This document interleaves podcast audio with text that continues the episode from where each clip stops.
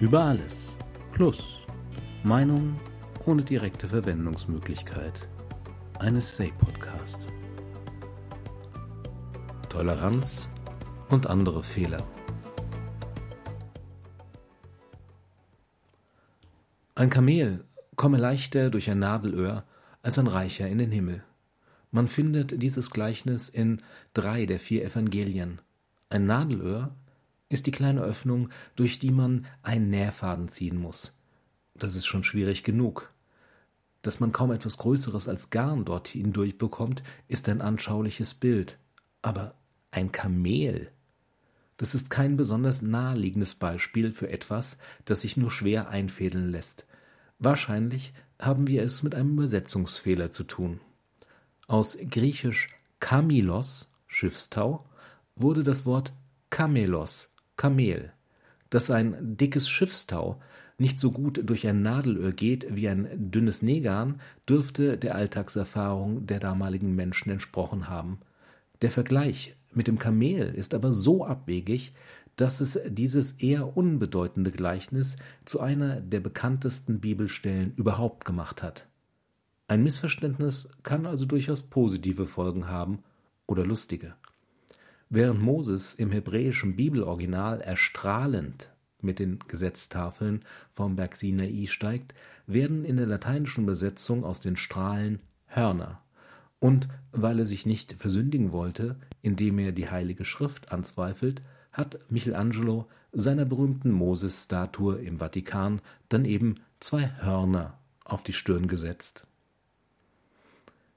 Andere Missverständnisse sind nicht so harmlos und sollten nicht einfach toleriert werden, zum Beispiel der Fehlgebrauch des Wortes tolerieren. So wie das Wort tolerieren im Alltag gebraucht wird, ist es ein relativ klar umrissenes Programm von linksliberalen Ansichten hinsichtlich Minderheitenpolitik, Lebensstil und der Bereitschaft zur Experimentierfreudigkeit hinsichtlich exotischer Speisen. Mit Toleranz liegt man nie falsch, Sie ist wichtig für die Demokratie und macht einen zu einem guten Menschen. Es wäre so einfach, wenn es so einfach wäre. Toleranz kommt von dem lateinischen Wort tolerare, ertragen oder aushalten. Und genau das tut man, wenn man etwas toleriert. Wenn man jemanden gut findet und seine Meinung akzeptiert, dann gibt es überhaupt kein Problem, das man mit Toleranz lösen müsste. Ich teile Ihre Meinung nicht, aber ich würde mein Leben dafür einsetzen, dass Sie sie äußern dürfen. Dieses Zitat stammt von Voltaire und vom George Clooney, leicht umformuliert in dem Film Die Iden des März. Wenn diese beiden das sagen, kann es ja wohl nicht so falsch sein. Davon ausgehend, dass es in der Gesellschaft unterschiedlichste Meinungen gibt und viele davon nicht miteinander vereinbar sind, muss eine Haltung gefunden werden, wie man mit einem Dissens umgeht. Die abweichende Meinung zu unterdrücken zum Beispiel, das ist eine Methode, für die man sich immer wieder gerne entschieden hat. Dazu braucht es nicht unbedingt Scheiterhaufen und Gefängniskeller. Im persönlichen Nahbereich genügen manchmal schon vielsagendes Schweigen oder ausbleibende Einladungen, um klarzumachen, dass die Gedanken zwar frei wie ein Vogel sind, aber man sie manchmal besser nicht ausspricht, wenn man empfindliche Konsequenzen vermeiden will. So schafft man eine Ruhe, die wie Harmonie wirken kann, aber tatsächlich nur Fassade ist. Denn eine Meinung verschwindet nicht, nur weil man sie nicht äußern darf, und an kaum jemanden geht es ohne Groll und Frustration vorbei, wenn man ihm den Mund verbietet. Toleranz verlangt, sich im Zweifelsfall anzuhören, was jemand zu sagen hat, denn das unbehagliche Gefühl, der andere könnte vielleicht doch recht haben, wird man als denkender Mensch nie wirklich los. Aber selbst wenn nicht, hilft Reden einem in jedem Fall zu verstehen, welche Motive jemand für seine abwegigen Ansichten hat. Tolerant sein heißt nicht, jede Meinung zu akzeptieren, man soll nur dulden können, dass sie neben der eigenen Ansicht geäußert werden darf. Das ist nicht immer leicht, aber wenn es nicht schwer wäre, dann müsste man dem Wortsinn nach auch nichts ertragen.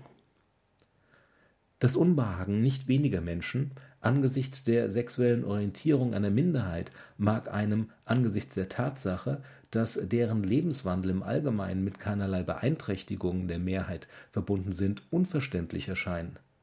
Die Äußerung dieses Unbehagens zu unterbinden, hilft aber niemandem weiter. Auch gläserne Mauern verhindern ein Durchkommen. Wenn über Vorteile geredet werden darf, besteht immerhin die Chance für eine Entwicklung.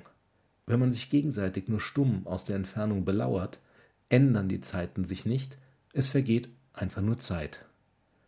Am Ende verbindet es schon, wenn man sich darauf einigen kann, in der Sache komplett uneinig zu sein. Und vielleicht hat sich auf dem Weg dorthin doch ein wenig Verständnis dafür eingeschlichen, warum der andere denkt, wie er denkt.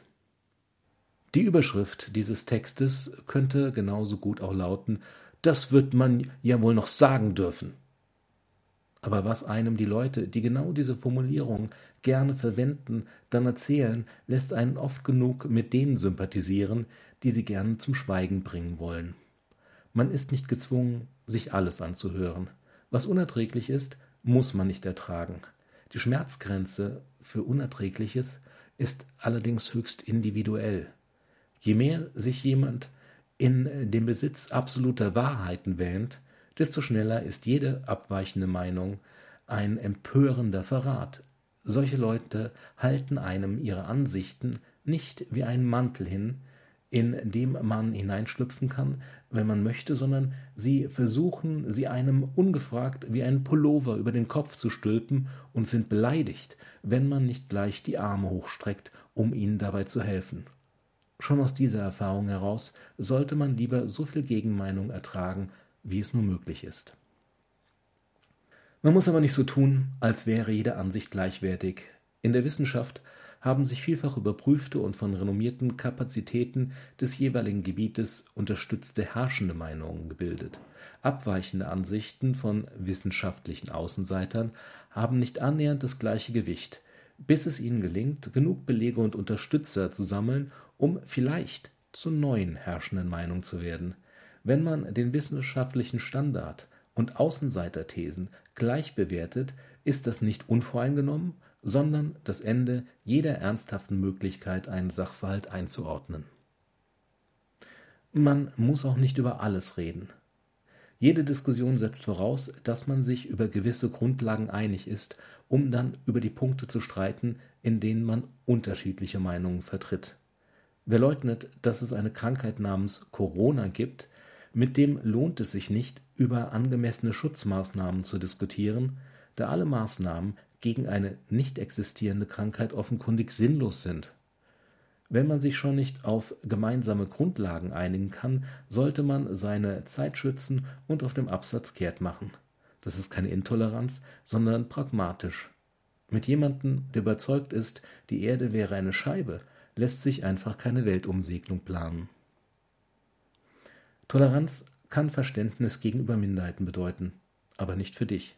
Für dich heißt Toleranz, dich auf diejenigen einzulassen, die nichts mit diesen Minderheiten zu tun haben wollen.